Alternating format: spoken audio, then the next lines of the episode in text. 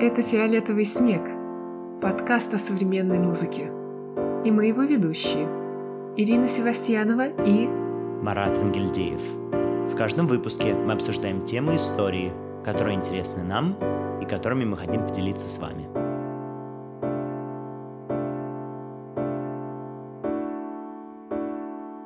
Всем привет! Это восьмой выпуск подкаста «Фиолетовый снег». Привет, Марат. Привет, Ира, как у тебя дела? Хорошо, вот я вспоминаю наш предыдущий выпуск с Еленой Рыковой.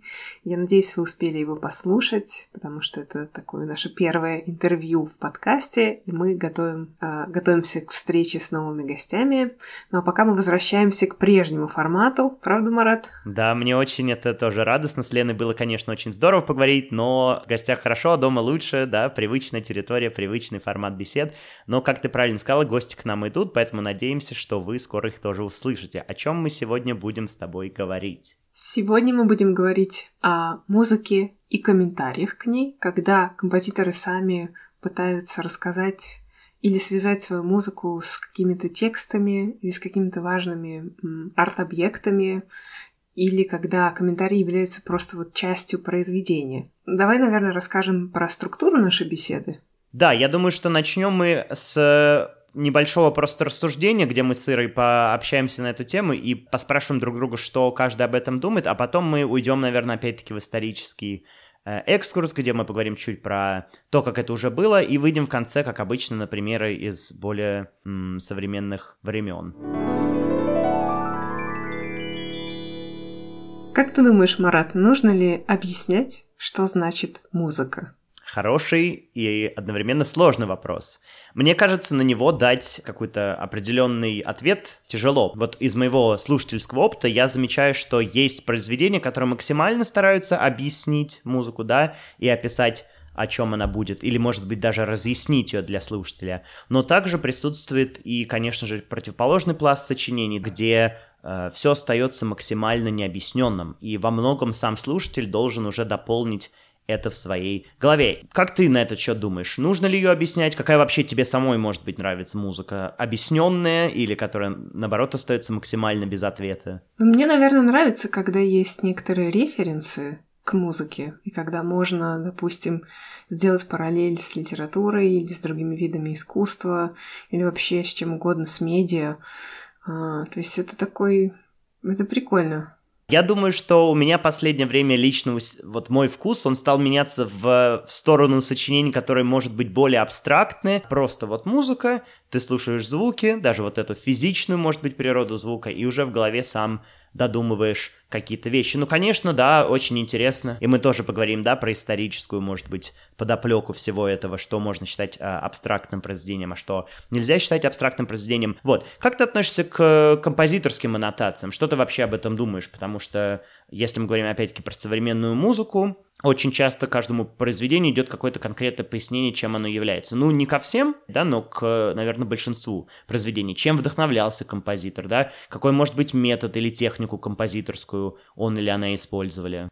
Как ты думаешь, это нужно? Это помогает нашему восприятию музыки? Ну, вообще, мне кажется, что глубокое погружение в сочинение — это всегда хорошо, и изучение того, действительно, какие референсы были у композитора, чем он вдохновлялся, как это сделано, это всегда помогает и исполнителям, и, мне кажется, слушателям. Но, с другой стороны, иногда эти аннотации, они бывают вымученными, когда ты читаешь их в буклетах, и они написаны каким-нибудь таким странным языком, и даже в них сложно обнаружить какую-то параллель между вот звучащей музыкой и тем, что написано у тебя в программке. Не знаю, сталкивался ли ты с таким? Действительно, очень много воды иногда даже бывает. То есть ты видишь, что человек писал это просто потому, что, может быть, нужно было это написать, и без этого, там, я не знаю, концерт, да, программку концерта бы не сделали. Ну вот, кстати, тут у меня еще такой вопрос возник, э, спонтанный для тебя, Ира. А вот когда ты слушаешь музыку, ты любишь сначала прочитать про музыку что-то, то есть в контекст э, войти и уже от этого исходить? Или ты любишь сначала послушать музыку, а потом уже читать про что она, когда было написано, кем была, кем и чем вдохновлялась и так далее? Ну, бывает совершенно по-разному. Я даже не могу сказать, как я люблю, просто это зависит от ситуации. Иногда бывает, что ты действительно натыкаешься на какое-то очень интересное произведение, допустим, которое существует только в аудиоварианте, да, и ты его слушаешь, а потом уже узнаешь весь контекст этой истории. Ну, не знаю, так бывает, не знаю, Шарина, да, когда ты сначала слушаешь, а потом ты находишь, э, э, как переводится это название, а если у тебя есть ноты, ты еще смотришь, э, всегда там используют разные эпиграфы, и ты начинаешь ковыряться в этом, или какой-нибудь жанр он еще придумывает специальный для своих произведений. Вот, и ты начинаешь в этом ковыряться, это, конечно, отдельное удовольствие такое. Ну, бывает и наоборот. А как у тебя? Ну, просто мне кажется, что, может быть, это профдеформация такая определенная, но я, видимо, вследствие, да, вот э, профессии, да, музыковедческой и журналистической, очень люблю почитать перед тем, как послушать произведение, чтобы вот опять-таки, да, максимально понимать, о чем идет речь, хотя последнее время, последние, может, полтора года, я начинаю понимать, что, может быть, это даже и плохо, то есть вот этот другой способ э, слушания музыки, когда ты просто погружаешься в нее и не пытаешься свое восприятие вставить туда, это тоже бывает очень даже продуктивно, интересно и и совершенно другие выводы появляются от прослушивания этой музыки. Потом ты ее сравниваешь с тем, что было записано, и опять-таки рождается какой-то синтезис. То есть, мне кажется, надо это менять время от времени. Иногда нужно читать про сочинение перед его исполнением, а иногда просто оставлять это своей фантазии и уже придумывать что-то в процессе. Мне кажется, оба нет какого-то давлеющего да, способа слушать музыку, и в них в обоих есть какая-то ценность. Ну что же, мы углубимся сейчас в исторический экскурс и попытаемся понять, откуда взялась программная музыка, какими были комментариями раньше и как они видоизменялись со временем. Мне хочется начать с того, что музыка имеет определенную долю образности. Мой вывод уже после первого предложения такой, что не надо связывать программность с образности. Я вот э, тут думал над этим тоже, да, если мы вот из области теории возьмем тетрахорд мажорный, ну, извините, что я углубляюсь в это, да, там полутон образуется вверху, и, соответственно, мелодия идет вверх, и вот это тяготение, оно возникает вверху, то есть ощущается такой подъем, да, и то же самое, если мы говорим по какой-нибудь фригийский, да, тетрахорд, у которого полутон находится внизу, и сама мелодия как будто бы нас тянет вниз. То есть о чем я говорю, что музыка по своей природе, как она вот э, своим физическим принципам, она во многом уже имеет определенную долю образности, которую потом композиторы просто раскручивают и развивают. Да, если переводить с музыковедческого языка на обычный, то, наверное, э, еще речь о том, что музыка очень плотно связана с интонацией, с речью. Вообще э, она устроена по таким речевым законам, и поэтому многие вещи, они нам знакомы просто из речи, и они транслируются как-то в музыке. Да, и мне кажется, очень прикольно наблюдать вот этот жанр, который особенно расцвел в локдаун, когда музыканты брали какие-то, ну это даже до локдауна был, но в локдаун, я помню, очень были почему-то эти видео популярны у меня в ленте, когда музыканты брали речь каких-то знаменитостей и гармонизировали их, то есть подыгрывали на фортепиано, и это так захватывающе выглядит, потому что вроде бы, ну что такого, это просто аккомпанемент к речи, но насколько это было вот что ли, насколько это действительно присуще самому звуку как физическому явлению. Мы ссылочки оставим, чтобы вы, может быть, лучше, да, смогли понять, о чем я говорю. Ну, а если говорить про какие-то м- примеры из музыки классической, да, и до классической, что можно здесь сказать? Что, кого можно вспомнить? Да, вот такие первые названия программные, которые отсылают нас к чему-то. Ну, программные названия, они появились еще в Древней Греции, и тут, конечно, большой пласт старинной музыки. Он, тоже любая музыка, она существует в безвоздушном пространстве, она связана с каким-то контекстом, то есть она может быть, если это духовная музыка, то она связана с какими-то священными текстами и темами соответствующими. Если это светская музыка, то опять-таки она тоже часто к чему-то отсылает. Ну, наверное, самые яркие примеры программности, когда уже музыковеды стали говорить о программности как явлении, это, наверное, эпоха барокко и работы французских клавесинистов, допустим, Куперена. Франсуа Куперена, композитора французского, который написал огромное количество музыки для клавесина, и у всех этих произведений, у многих, такие причудливые названия, э, всякие жанровые сценки, портреты, животные, ну, наверное, самые известные, не знаю, Еще, кстати, можно вспомнить Жана Филиппа Рамо, его «Курицу», э, знаменитую пьесу. В общем, это такие жанровые картинки, которые были связаны с теорией эффектов. Теория эффектов э, — это то, как устроен был музыкальный язык в эпоху барокко, когда музыкальные символы были уподоблены каким-то символам визуальным, опять-таки речевым, ну, а как вот говорил Марат, когда там нисходящий какой-то ход мелодии, да, он значил что-то такое таинственное, мистическое, страшное, восходящее, это, наоборот, что-то светлое к небесам, и, ну, и так далее. Это, конечно, была более сложная система, чем мы сейчас описываем, но, а, тем не менее, она э, служила основой для многих композиторов. Хочется коротенько уйти назад и сказать, что во времена еще до барочной, то есть старинная музыка, да, там присутствовал такой феномен, который по-русски я, к сожалению, не смогу вам перевести, word painting, когда, допустим, если была музыка с текстом, его нужно было петь, да, соответственно, музыка мимикрировала этот текст. И если в тексте что-то сказано про упадок, музыка тоже с этим падала. То есть, опять-таки, эта образность, она присуща музыке, она, конечно, мимикрирует реальность вокруг нее. Ну и расцвет такой программной музыки пришелся на романтическую эпоху, да, на 19 век, потому что во многом классические сочинения сконцентрировали весь свой динамизм и всю свою драму на форме, да, то есть вот достижение классической музыки, о чем мы шутим в нашем подкасте время от времени, сонатная форма, она, вот это порождение классической эпохи и являлась во многом таким центром притяжения этой музыки, и драматизм был внутренний, то есть э, развитие темы, модуляции. Но в XIX веке был такой достаточно большой раскол в второй середине XIX века, когда э, разные музыканты, было два лагеря, более такой консервативный лагерь и более прогрессивный лагерь, скажем так, они спорили о природе музыки и вообще, насколько может быть музыка абстрактная. Может ли музыка ссылаться к чему-то, что вне музыкально? То есть, насколько музыка может действительно вот это передавать, да, будучи искусством не как визуальное, да, где можно что-то нарисовать, или не литературно, где можно что-то описать. Действительно, в XIX веке программность э, приобрела вообще популярность. Ну, я не знаю, я попыталась поразмышлять над тем, а, почему она появилась, почему вообще возникла необходимость, допустим, к оркестровой пьесе придумывать. Не то, что даже к оркестровой пьесе придумывать название, а почему нужно сопровождать ее текстом, да, как это делал Гектор Берлиоз. И мне кажется, что это связано тоже, опять-таки, и с романтическим мироощущением, и с тем, что композиторы стали частью общества такой полноценной.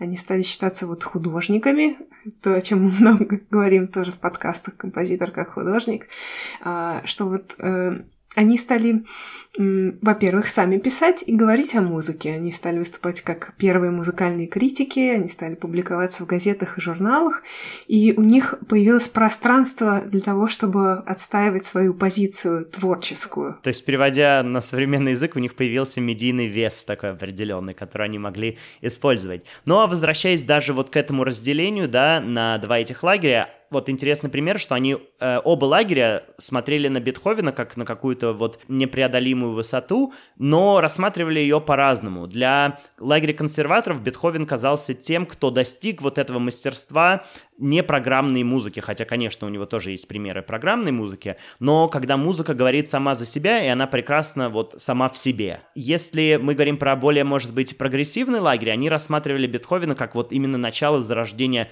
нового феномена, и вообще тоже тут интересно, что Бетховен э, считается началом, собственно, романтизма, а это абсолютно другой пласт, исторический и эстетический. Мне кажется, что Бетховен в каком-то смысле действительно основоположник, если можно так сказать, программной музыки, потому что у него часто в инструментальных произведениях есть куда-то отсылки, то есть он посвящал симфонию Наполеону, потом там стирал это посвящение. В общем, с ним связано много таких историй. Но я хотела сказать не об этом, а я хотела сказать о том, что вот, наверное, для композиторов предыдущего поколения, которые были старше Бетховена, они все еще занимались разработкой самой вот формы. Допустим, еще не все инструменты были вот в современном их виде, появлялись все новые вот новые конструкции инструментов, и они постоянно разрабатывали этот жанр.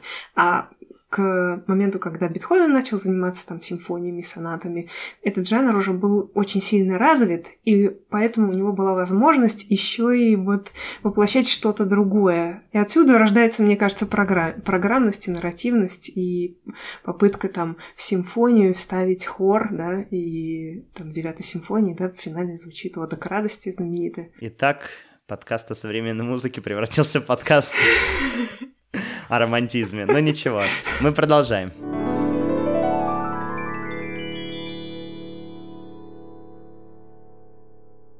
Итак, мы переходим в категорию музыки 20 века. И интересно, что в 20 веке начинают появляться такие примеры, когда композитор непосредственно хотят объяснить своим слушателям, да, что такое музыка, что такое, возможно, классическая музыка, что такое симфонический оркестр.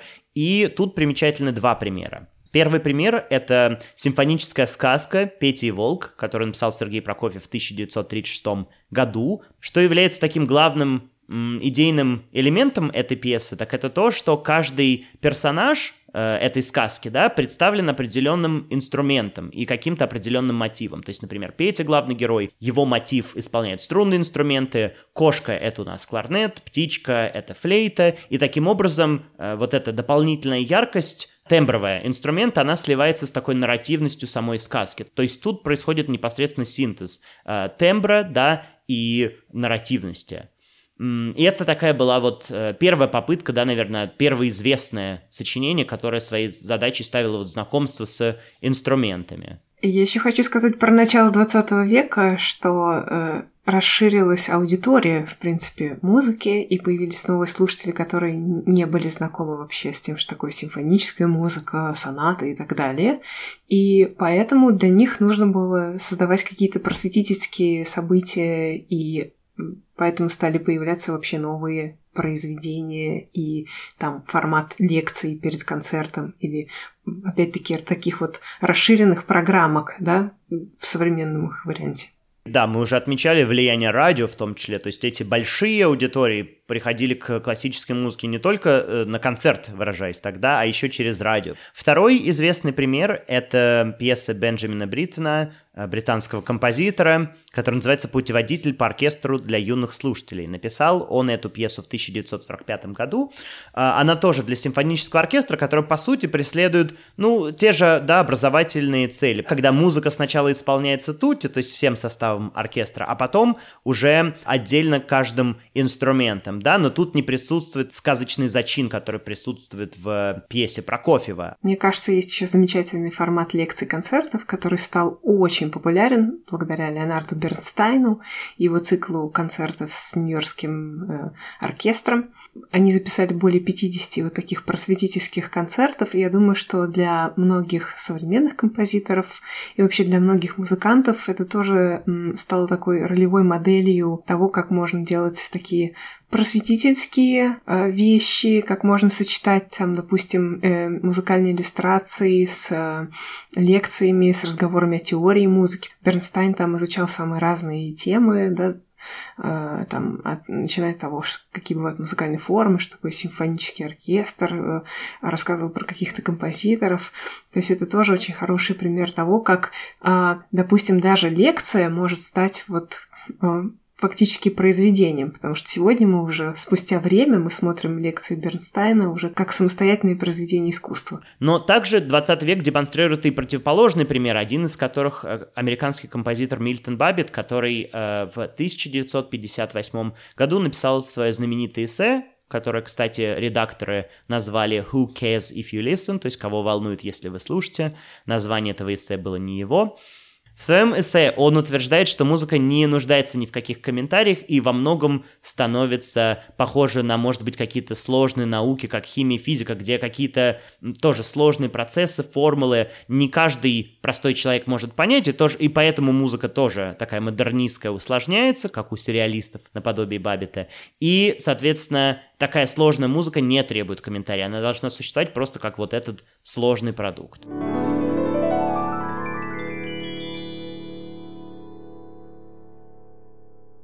Но мы все-таки вернемся к современности, к музыке, которая пишется сейчас, и к живым композиторам. И, наверное, тут, конечно, стоит сказать про Александра Шуберта. Какой выпуск подкаста «Фиолетовый снег» может обойтись без этого композитора? Никакой. А, а в общем, Александру Шуберту ему тоже свойственна всякая иллюстративность, и во многих его пьесах он прямо а, комментирует все свои действия вживую. То есть на видео что-то происходит, там кто-то хлопнул в ладоши, он говорит, вот хлопок в ладоши. Ну, я так примитивно объясняю, но вот он использует этот метод. И особенно, конечно, показательно в этом смысле пьеса «Starmy Kitten», а, где все действия, они букв... там есть такая солистка, которая зачитывает текст, и все эти действия дублируются на видео и ансамблем музыкантов, который сидит на сцене. То есть, по сути, это такой живой комментарий, который мы можем наблюдать. Там, как и присуще другим пьесам Шуберта, присутствует вот это наложение слоев различных и измерений каких-то. То есть, э, сами музыканты на сцене, видео на про- проекторе. И действительно, это тоже такой тип программности очень интересный, когда уже непосредственно комментарий к музыке становится частью произведения, но уже не просто в формате случайности, что это совпадает, а уже в формате выверенного шага композиторского. Да-да-да. И, кстати, по жанру это лекция. То есть вот мы говорили про Бернстайна, ну, у него были просто лекции, а у Шуберта это уже музыкальные произведения в жанре лекции. То есть это уже такой перевертыш.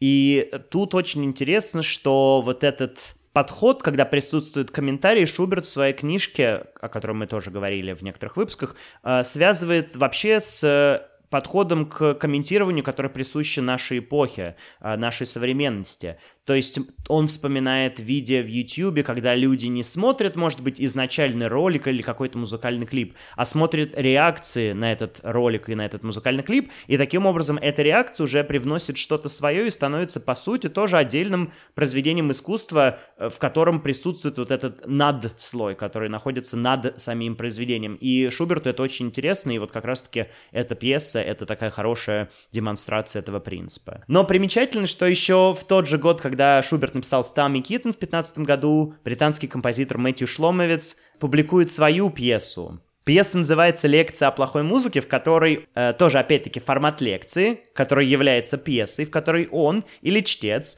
э, рассказывает о том, что вообще есть плохая музыка и как формируются наши, наши слушательские вкусы. И там очень интересный момент, когда играется одно и то же произведение некоторое количество раз, и он говорит, что при каждом новом прослушивании вам чуть больше начинается нравиться это произведение, потому что есть такой эффект. Да, в психологии. Когда вы к чему-то exposed, то есть когда вы подвержены, как сказать? Ну, когда что-то не несколько раз повторяется, то вы к этому привыкаете, и вам как будто бы начинает это нравиться даже. Да, абсолютно верно. Но смысл заключается в том, то, что тоже вот этот формат лекции, формата рассказа о музыке становится произведением искусства, и тут тоже можно говорить о некоторой э, междисциплинарности, да, и вообще рассуждением. То есть как бы можем ли мы рассматривать эти произведения как лекции, можем ли мы их рассматривать как сочинения музыкальные, или это уже вообще все вопросы нерелевантны?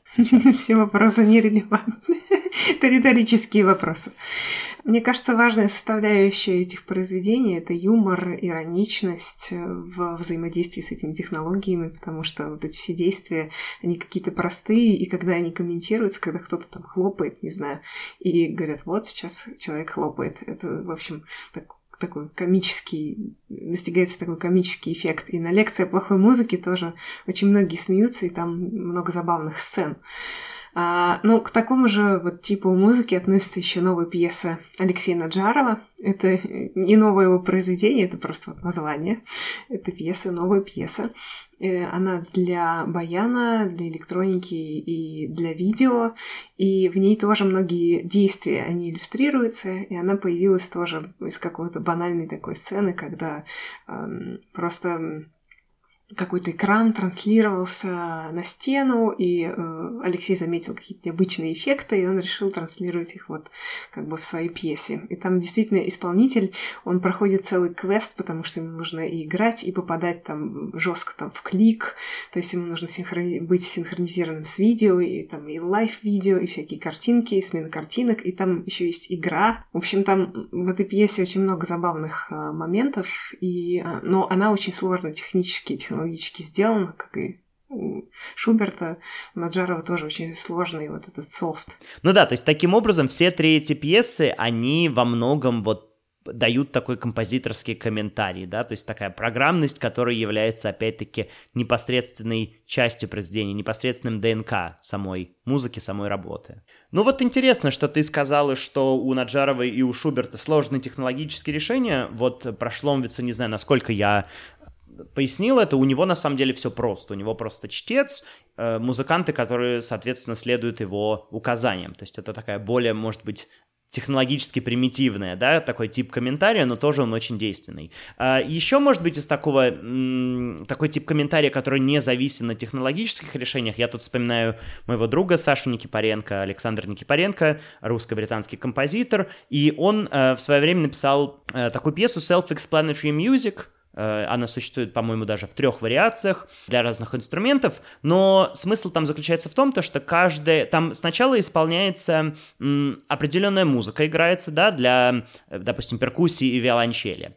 А при втором проигрывании эта музыка уже дополняется текстом, который поясняет, как это сочинение было написано. То есть, допустим, если в тексте слово начинается с согласной буквы, то тогда исполняется четверть, а если в тексте слово начинается с гласной буквы, то исполняется восьмая нота. И таким образом присутствует вот этот как раз-таки эффект, о котором я говорил, наверное, в в нашем эпизоде в начале, да, что ты сначала воспринимаешь музыку как таковую, как физическую какую-то сущность, а потом она уже обрастает каким-то контекстом сверху, и вот эта интеракция между двумя состояниями, она мне просто была очень интересна, мне показалось, что это такое, ну, интересное композиторское решение, которое, особенно если вслушиваться, да, и постараться следить за тем, как эта пьеса обрастает, и какие решения Саша принимал для того, чтобы она стала какой есть. Э, мне кажется, это безумно интересно и тоже такой м, достаточно яркий способ работы с материалом.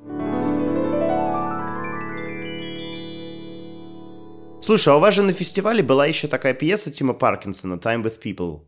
Она случайно не подходит под описание тех пьес, о которых мы говорили, и характеристик? Заход такой.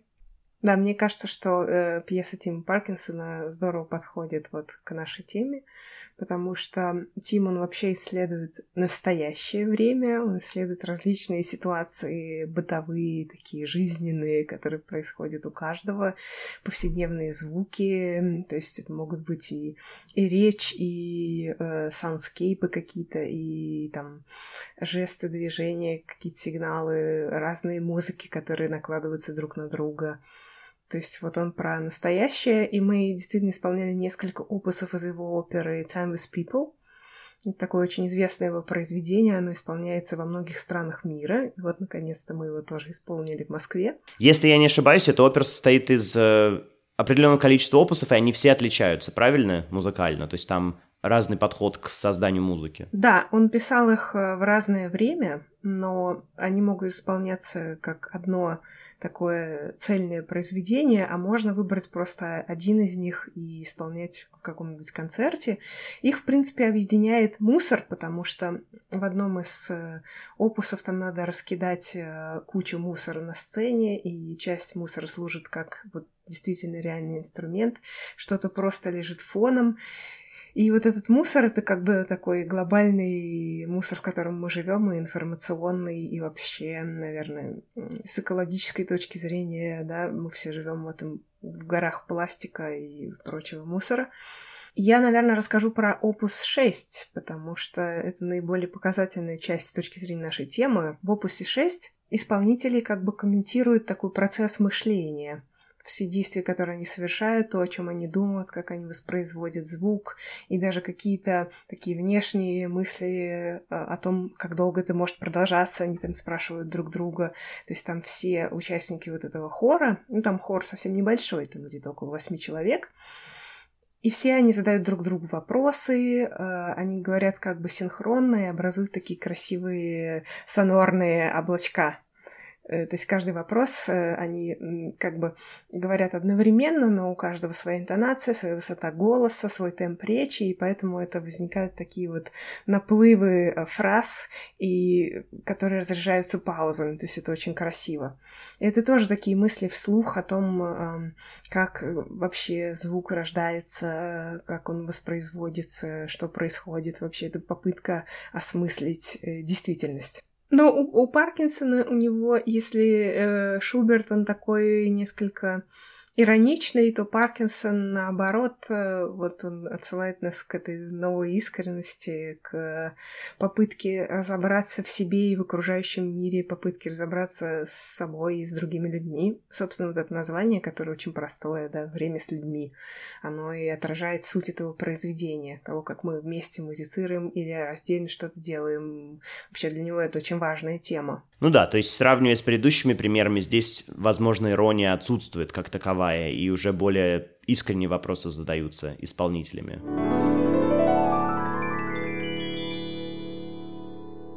Ну что же, какие здесь можно сделать выводы, если их вообще можно сделать?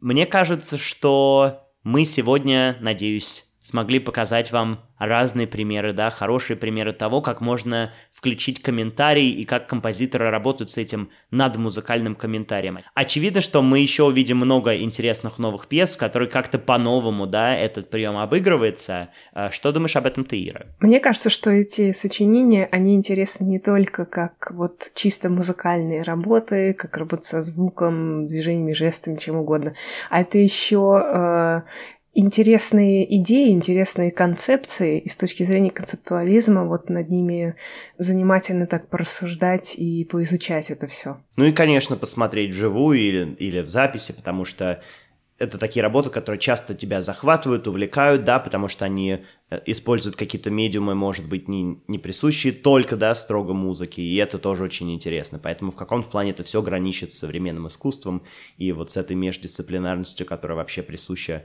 нашему времени.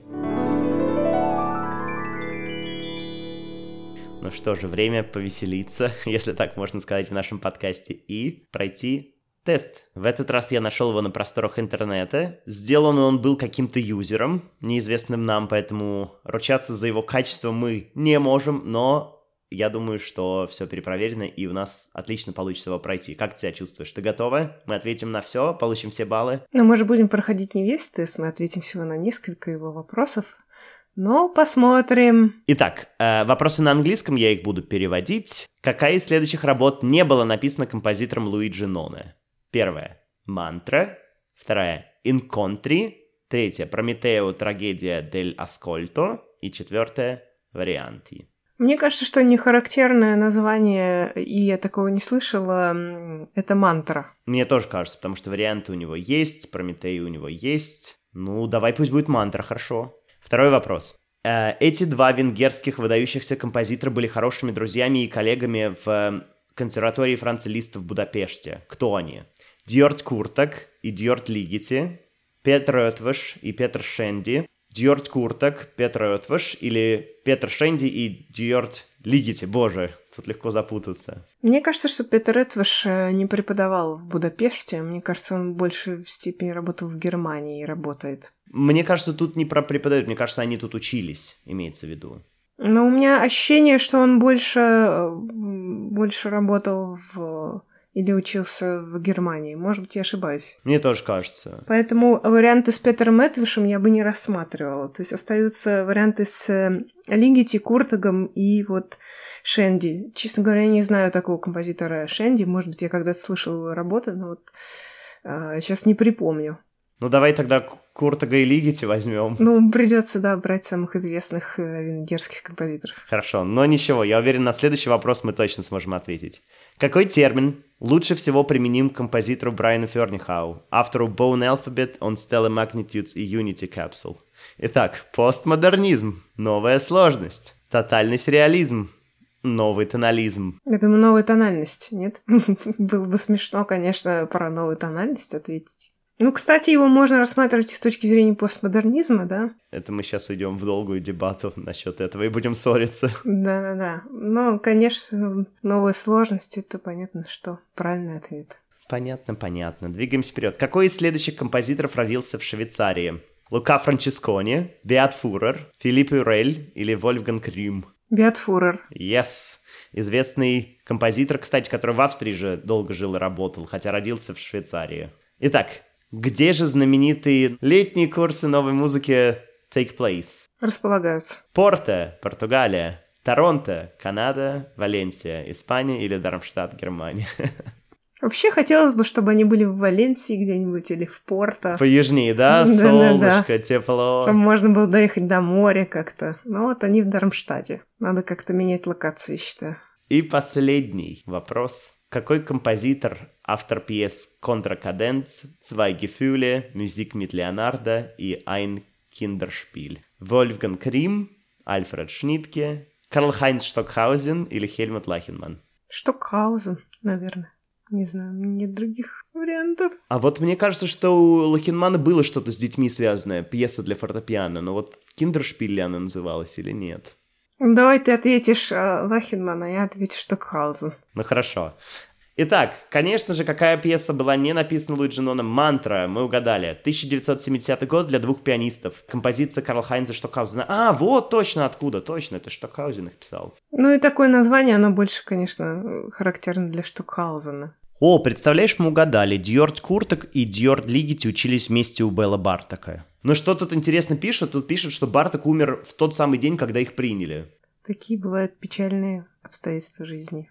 Какой термин применяется к Брайану Фернихану? Тут даже смешно, конечно же. Нет вопросов? Да, нет вопросов. Ну вот мы действительно угадали про Беата Фурера. Он родился в Швейцарии, потому что Лука Франческони родился в Италии, Филипп Юрель э, во Франции, а Вольфганг Рим, как можно догадаться, в Германии.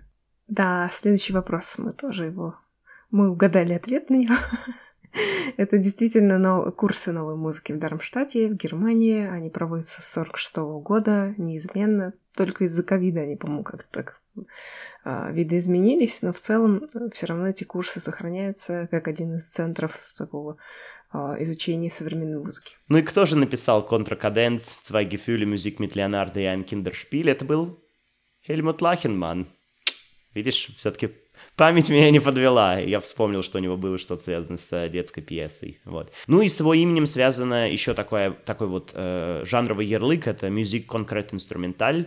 Он много работал с расширенными техниками игры на инструментах. Э, действительно подвинул какие-то рамки дозволенного при игре, там, не знаю, самый известный пьеса там для виолончели и на многих других инструментах, и вообще как-то вывел на новый уровень различные шумовые звуки, которые до него считались э, некрасивыми. У него, кстати, есть эссе о красоте в музыке. Ну и подразумевается то, то, что вот эта э, конкретная музыка, которая была электронной музыкой, использовала шумы, она теперь создается не с помощью электронных способов, а, а с помощью инструментальных. Да. Ну что, наверное, оставшиеся вопросы мы сделаем в следующем эпизоде для наших слушателей. Ну что же, вот и подошел к концу восьмой выпуск подкаста «Фиолетовый снег». Надеюсь, вам было интересно. Подписывайтесь на нас в Телеграме и, конечно же, пишите нам, мы ждем ваших комментариев и отзывов. Также хочется напомнить, что мы доступны на всех основных площадках. Это Apple подкасты, Google подкасты, Spotify и Яндекс Музыка. Хочется подчеркнуть и повторить, что мы теперь будем выходить раз в две недели, поэтому не удивляйтесь, если вдруг вы не увидите нас в вашей ленте. Надеюсь, это позволит вам успевать слушать все наши выпуски. Спасибо, что слушаете нас. Пока. Всем пока.